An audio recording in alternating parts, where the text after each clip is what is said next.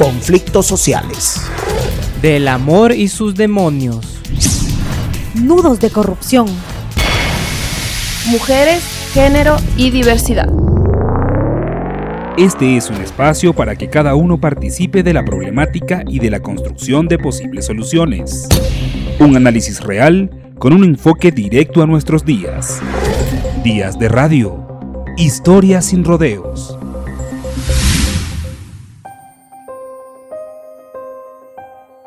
Se sabe que mientras todos huyen del desastre, hay un pequeño grupo de personas que debe ir hacia allá, que no puede alejarse, que se acerca para constatar lo que ocurre. Ahí están los periodistas, quienes deben reportar desde el lugar de los hechos. La pandemia de la COVID-19, que afecta a los cinco continentes y ha afectado a más de 2.2 millones de personas, representa un desafío en el momento de contar historias y hay una certeza irrefutable. Nadie, en ningún lugar del mundo, estaba listo. Bienvenidos a Periodismo en tiempos de COVID-19. El nuevo coronavirus ha golpeado al periodismo.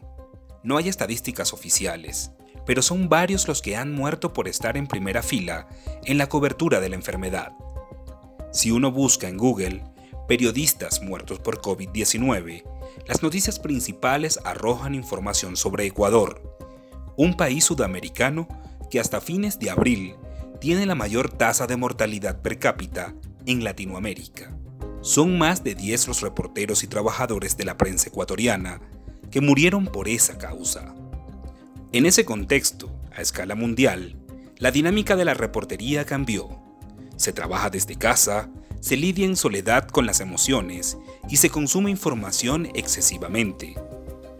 Buscamos a periodistas en Brasil, España, Ecuador, Francia, Estados Unidos y Chile para que su voz retrate una realidad que ataca a todos. Escuchemos lo que pasa en Brasil, el país más grande de Sudamérica y liderado por Jair Bolsonaro, un presidente que a pesar de los casi 35.000 pacientes y más de 2.000 muertes, considera que las alarmas son una exageración. Ya, en realidad yo me llamo Carla Jiménez, soy jefa de la delegación del país en Brasil, manejo la, la, la redacción acá para la edición en portugués del país que está aquí a casi siete años. Brasil es un país que sufre todos los problemas del tercer mundo, ¿no? De, la, de, la, de, nuestro continente, pero hay cosas que no se pueden eh, eh, maquillar, ¿no? O sea, no se puede maquillar la verdad de, por ejemplo, los óbitos registrados en cartorio, ¿ah? o los movimientos en cementerios, ese tipo de cosas, ¿me entiende? O que gente que cuenta en las redes sociales mi padre murió, le dijeron que puede ser coronavirus, pero no lo testaron, ¿entiendes? Entonces todos, todos estamos cientes, o sea, eso es muy claro acá.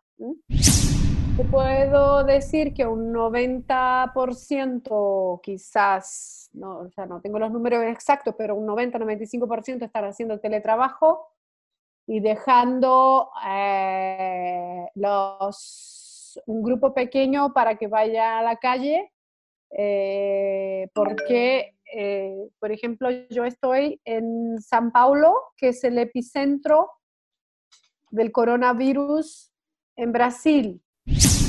Todos con, máscaras, con guantes. Eh, los profesionales de televisión se notan que tienen un, un micrófono exclusivo para que los entrevistados tomen el micrófono o sea, no es el mismo micrófono del el periodista, ¿entiendes? O sea, alguien lo recoge con un guantes. Entonces hay una preocupación natural, principalmente siendo un diario español que vivió eso, está testimoniando eso como uno de los países referencia, ¿no? Del, del dolor que ha dejado esta pandemia, ¿no? Entonces es natural que tengamos esa preocupación eh, latente. entonces también vimos las imágenes de Ecuador que corrieron muy tristes en el mundo y también nos preguntamos si somos capaces de llegar a, a un punto de colapso así. Desde finales de marzo, Ecuador es titular de los medios internacionales. ¿Por qué este país tiene el mayor número de contagios y muertos per cápita de COVID-19 en Sudamérica?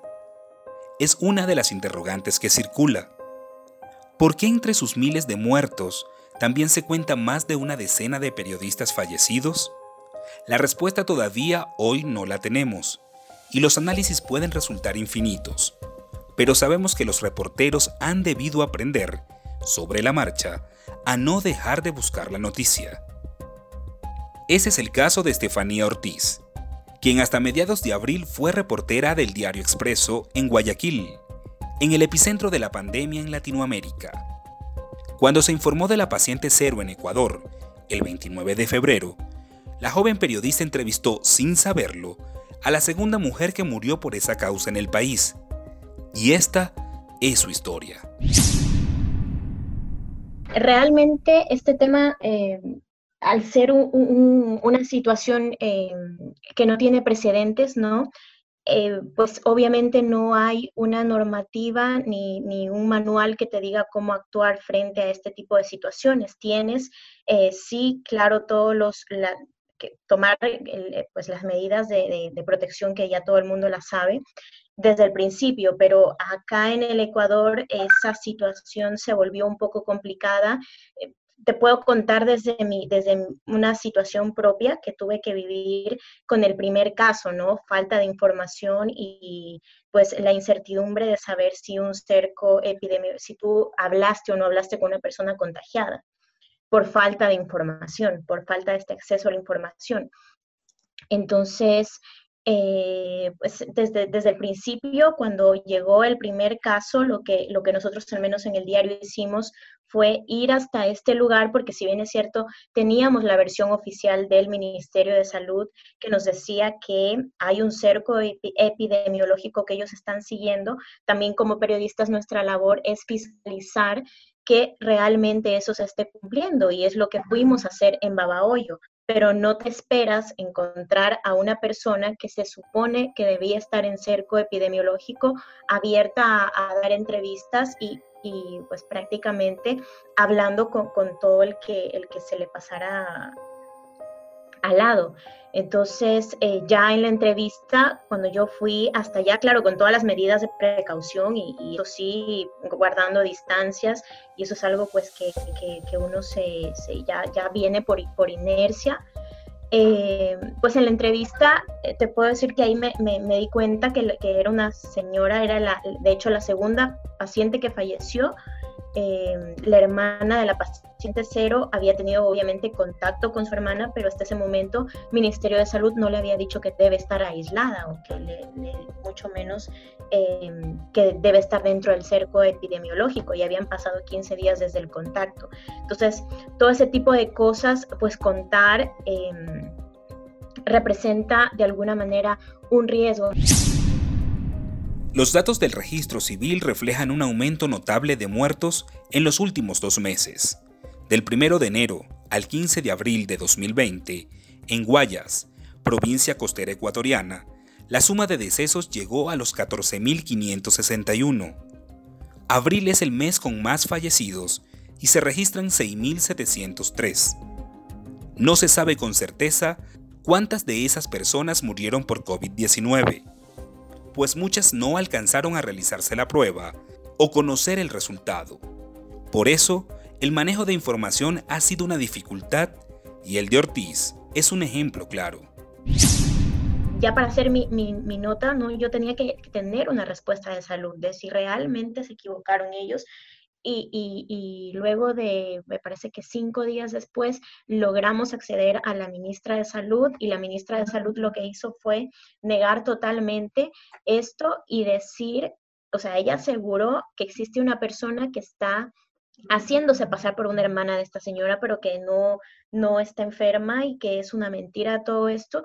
Y tú sabes que para, para hacer periodismo tú necesitas cierto, ciertos reglamentos, tú necesitas que haya primero una confirmación, tú necesitas tener la cédula de la persona a la que estás entrevistando. Entonces, para mí eso representó una burla tremenda. Nosotros igual lo publicamos porque, porque era eso, o sea, era la, la palabra de la ministra diciendo que, que, que nosotros no habíamos estado en riesgo porque la señora, primeramente, que no era hermana de ella y que y teníamos por otro lado a, a, Secretaría de Comunicación, o sea, del mismo gobierno, diciendo que efectivamente yo sí entrevisté a una paciente de riesgo y que debería estar en aislamiento. Nunca pasó, o sea, hubo toda una tergiversación de, de información eh, por parte de ellos y nunca nos dieron información clara llamé otra vez a salud y desde salud, me, como yo estaba desesperada, desesperada, me dijeron que efectivamente le habían hecho una prueba a la señora y que la señora ya había dado negativo y que no tengo de qué preocuparme, que no hay ningún problema. Y me parece que fue que habrá sido una semana después y la, la señora fallece. Y la señora fallece y ahí el, el, gobernador de Los Ríos nos da el dato de que la señora sí tenía coronavirus y que le hicieron una prueba. Luego, justamente recuerdo que la señora cuando falleció, eh, digamos, falleció, me parece que un día sábado, si no me equivoco, no recuerdo bien, eh, ya para el domingo el Ministerio de Salud anunció que, no, ese mismo día me parece que fue, que, que el gobierno anunció que ya se pueden, que ya estaban habilitadas las pruebas eh, de COVID-19 en, clínicas privadas, porque hasta ese momento, sí, y, justo cuando ellos lo anunciaron no necesitabas ni siquiera una, una receta médica ni nada de eso, sino que podías ir directo y hacértela. Entonces, eh, ante la falta de acceso a, em, a estos protocolos en salud, lo que yo decidí fue hacerme la prueba. Y me hice la prueba y ya para ese momento habían pasado alrededor de 14 días y ya era momento de, que yo me haya contagiado, ¿no? Pero ya, eh, y la prueba dio, dio negativa. Pero hay otros reporteros que han debido alejarse momentáneamente del oficio, porque también están contagiados. Eso le pasó a la guayaquileña María Cecilia Largacha. Sí, yo soy María Cecilia Largacha y soy realizadora del programa Visión 360 en Ecuavisa. Pero yo me he pasado toda esta cuarentena encerrada. Yo no he trabajado dentro del tema del COVID.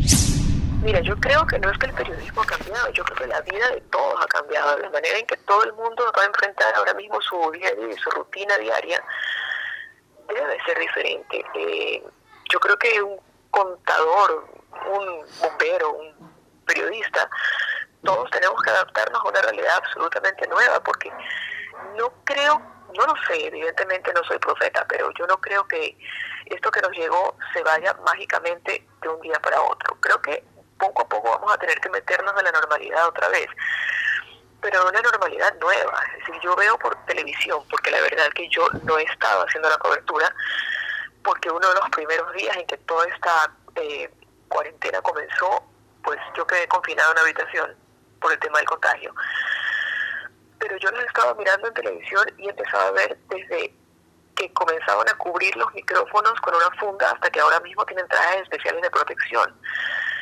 He visto, por ejemplo, las fotografías en que los veo ingresando al canal, hablando del canal en que, que yo trabajo, y ahora hay que pasar por una, no sé cómo se llama esto, ducha de desinfección o algo por el estilo. Nosotros hemos perdido un compañero, falleció la persona que hacía la coordinación dentro de dentro del noticiero. Es decir, la forma de trabajar nuestra y de todo el mundo eh, va a tener que irse adaptando con los días. No solamente somos nosotros, tal vez, tal vez el periodismo como tal no cambie, porque el periodismo sigue siendo el mismo, es decir, ir como sea y sortear las dificultades hasta donde están los hechos y tratar de contárselos a la gente, pero la forma de ejercerlo sí va a cambiar y está cambiando. Esto pasaba 15, 20 años antes, era imposible pensar que tú podías editar hablando de televisión, ¿no? Era una máquina de computación normal en tu casa, era una mega máquina que estaba instalada obviamente en un canal de televisión. Ahora sí es posible dictar desde tu casa en una máquina convencional. Entonces estamos un poco reorganizándonos para saber cómo vamos a enfrentar esto. Las personas que hacen noticias del día a día eh, creo que lo están superando muy bien y mis respetos y mi admiración para todos ellos porque, porque mira, los periodistas somos ante todo seres humanos. Entonces lo primero que tenemos que hacer es fortalecernos como personas y después de esto ver cómo vamos a seguir tratando de llevar a cabo las labores de todos los días. Mientras el nuevo coronavirus avanza, también lo hace un fenómeno paralelo que impacta, la infodemia. Se trata de una práctica que básicamente consiste en difundir contenidos falsos o maliciosos sobre la pandemia y que aumentan el pánico y la angustia en la sociedad. Después de Estados Unidos, España es el segundo país con más contagiados, lo que significa que la difusión de bulos, como los españoles llaman a los mensajes engañosos, también es una problemática. Neutral es una iniciativa española que nació en 2018, liderada por Ana Pastor, que reúne a periodistas, ingenieros, investigadores, programadores, productores, realizadores, grafistas y documentalistas. Los datos son la base de su trabajo y están convencidos de que su uso a través de la innovación en el periodismo es más necesario que nunca en la era de la lucha contra las fake news. Mi nombre es Borja Rodrigo, soy periodista de Neutral, un medio de fact-checking radicado en España. Y el trabajo que hemos estado llevando a cabo ha sido sobre todo, yo creo, el de ayudar a la, a la población, a la gente, a, canalizar un poco toda esa gran cantidad de, de información que reciben no ya a través de los medios tradicionales, sino a través de las redes sociales y a través de sus teléfonos de WhatsApp, porque se ha creado un, un canal a, a, través de estas redes que existe una sobreinformación en la que muchas veces son bulos lo que se están transmitiendo y hemos estado ayudando a, a canalizar lo que, lo que eran todos estos bulos. Nosotros tenemos un sistema de verificación WhatsApp y hemos, hemos detectado que hemos recibido 10 veces más mensajes a través de este servicio de verificación de WhatsApp desde que comenzó el estado de alarma, desde que se decretó el confinamiento en nuestro país, frente al, al, al mes anterior. O sea, es, una, es un crecimiento brutal. La infodemia genera pánico y promueve conductas incorrectas. El término fue acuñado por la Organización Mundial de la Salud como un llamado a evitar la difusión de desinformación. Mira, nosotros comenzamos a verificar sobre el coronavirus justo después de las vacaciones de, de Navidad, para el 10 de enero o así. Eh, dos personas de, del equipo de verificación nos estábamos dedicando los cinco días de laborables de la semana a responder solo cosas sobre el coronavirus y a desmentir bulos. Y cuando comenzó este estado de alarma pasamos de ser dos verificadores a ser 12.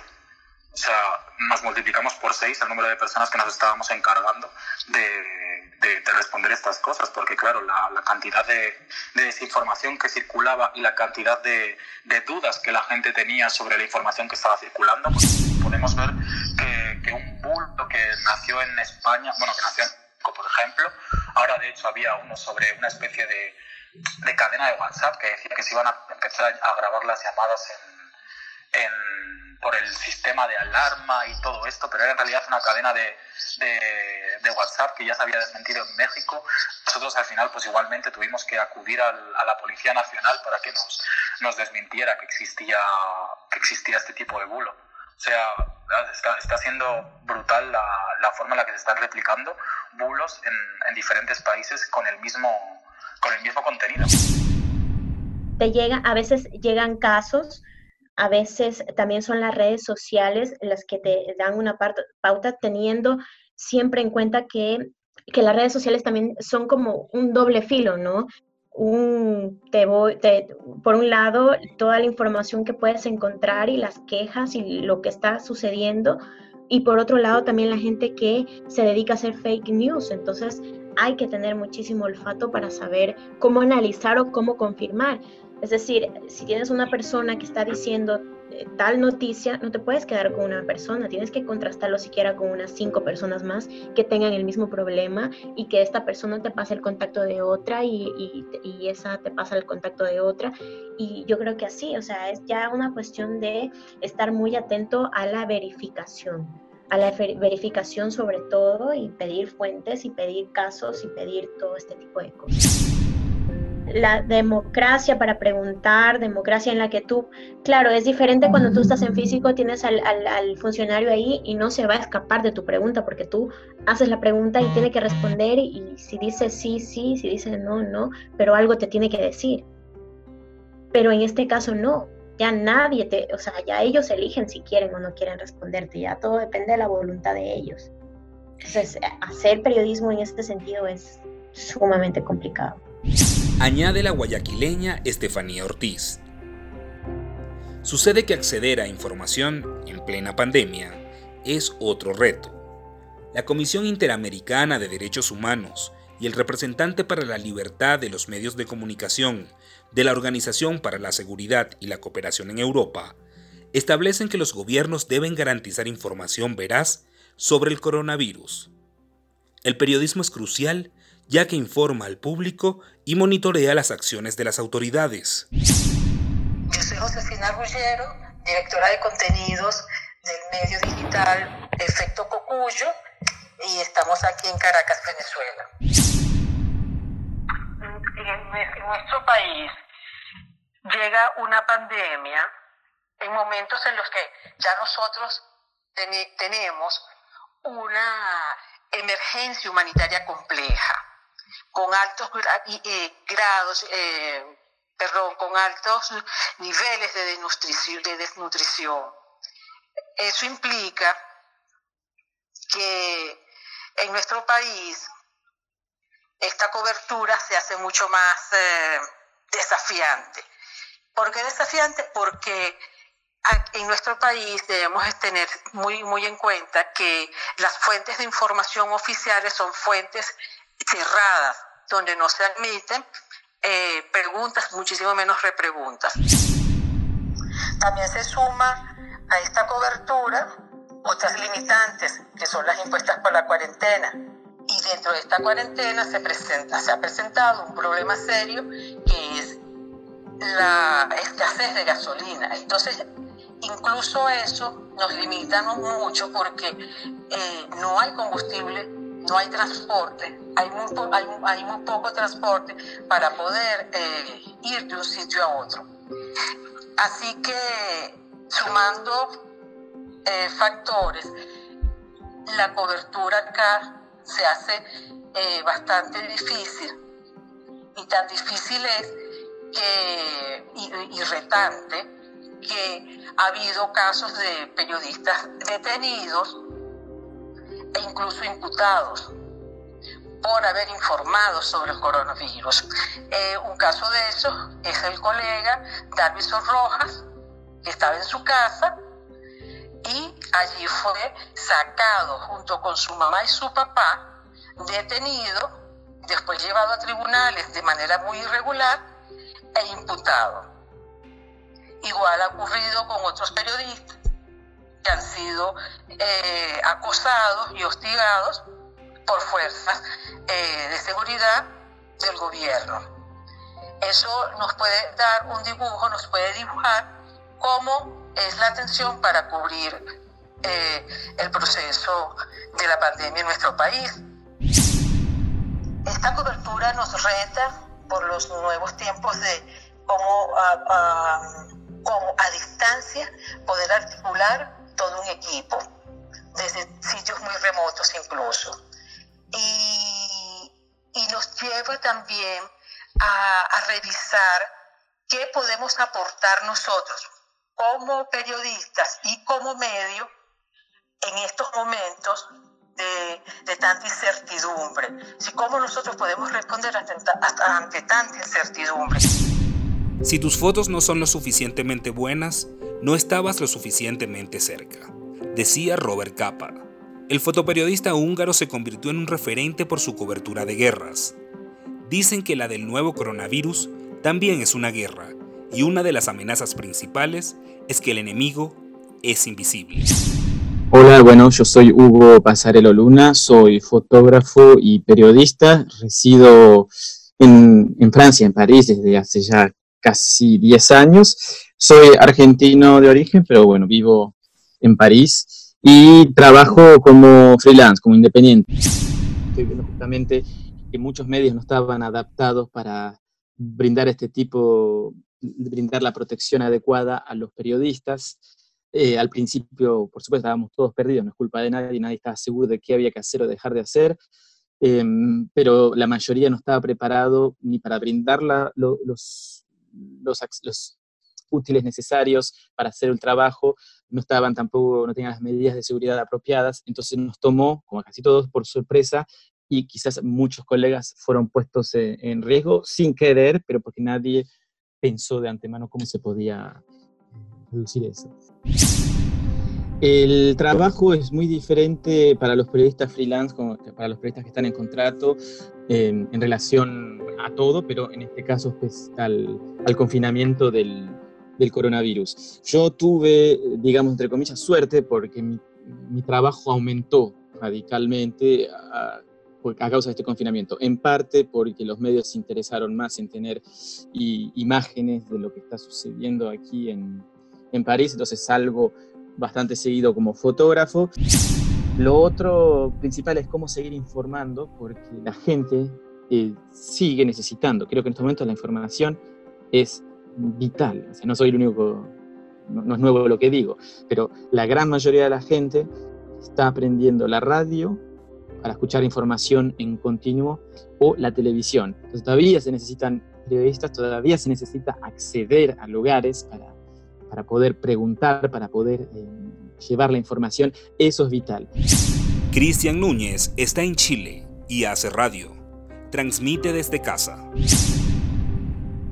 Cristian Núñez Fica y eh, trabajo de corresponsal en Radio Bio, Bio a nivel nacional trabajo en Radio Paulina acá en la región de Tarapacá, ciudad de Iquique, y tengo un canal de podcast en Spotify llamado de radio.cl. El reporteo en la calle la verdad es que no, no existe eh, como tal y todo es de manera telefónica con autoridades de, salud del hospital o autoridad política en el caso también de las metodologías. Por tanto, como te decía, que en la calle no estamos cubriendo nada. No, todo lo todo desde la casa, todo para trabajar en radio, todo desde la casa, todo con teletrabajo y de manera automatizada con los equipos que están instalados en la radio, en la cabina, como dices tú, en los estudios de la radio, eh, lo hacemos de manera mm, de manera remota, de manera que, no tengamos contacto con nadie. Por tanto, el trabajo radial lo estamos haciendo todo de manera remota, no hay trabajo en la, en la radioemisora. Y esa realidad se replica en Estados Unidos, el país más afectado y con mayor número de muertes contabilizadas. Más de 36 mil. Mi nombre es Oscar Molina, soy periodista. Estoy ahora estudiando en Nueva York, en la City University of New York, en la Escuela de Periodismo, una maestría en periodismo. Eh, soy parte del programa bilingüe de la escuela Craig Newmark y um, justo este segundo semestre, eh, como parte de la materia Craft 2, estamos trabajando con un proyecto de Univision y ProPublica eh, de periodismo colaborativo que consiste básicamente en que hace un mes más o menos se puso un, una encuesta, un formulario para um, que las personas que quieran contar sus historias sobre cómo el COVID les ha perjudicado, sobre todo laboralmente, puedan darnos sus datos, obviamente tomando en cuenta que um, toda la información que entra tanto a través de ProPublica como de Univision está resguardada y no se hace pública, salvo que las personas que llenen este formulario estén dispuestas a, a aparecer con su nombre, eh, y contar básicamente qué es lo que está pasando. Sin embargo, una de las cosas que se ha hecho un poquito es también intentar que las personas que no quieren dar sus datos completos igual se tomen en cuenta la historia, porque mm, la mayor cantidad de personas que eh, han sido perjudicadas, como ya se sabe, y sobre todo en un contexto como el de Nueva York, son los migrantes, las personas que tienen trabajos en restaurantes o que hacen o que reparten comida o que hacen limpieza de casas, de hoteles y muchas de estas personas no tienen una situación migratoria regular. Y me parece que hubo un debate interesante, bueno, más debate me parece eh, una contradicción interesante de, bueno, nosotros somos estudiantes de periodismo, podemos hacer trabajo periodístico, pero no nuestra condición, nuestro estatus no es el mismo de un periodista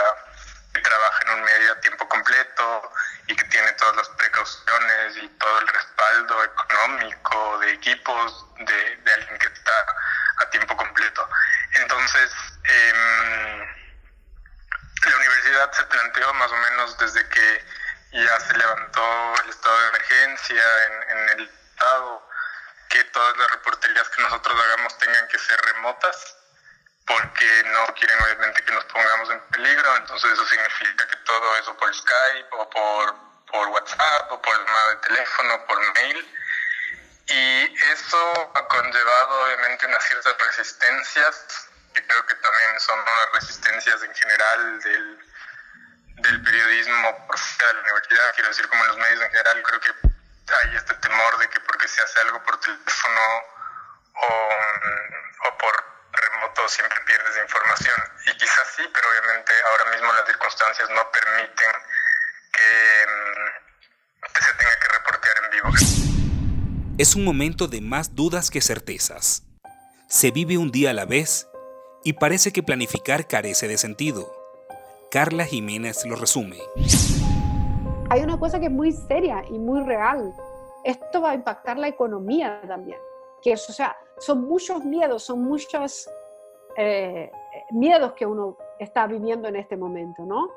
¿Cómo va a ser después? ¿Qué va a pasar con nosotros? ¿Qué va a pasar con nuestros amigos? ¿Si van a perder su empleo? ¿Si vamos a seguir empleados? Etcétera, etcétera. Entonces, no, no es un tiempo normal, no es un tiempo, no nos cabe la inseguridad, es como si lo mejor de ti está siendo exigido lo mejor de ti, eh, de todo lo bueno que has aprendido en la vida, para que no, uno no se desequilibre.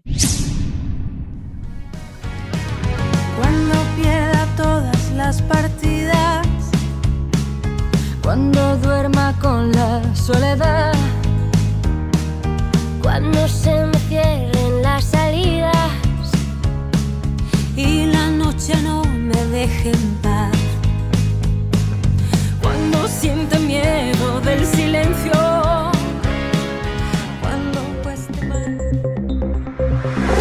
Días de radio. Historias sin rodeos.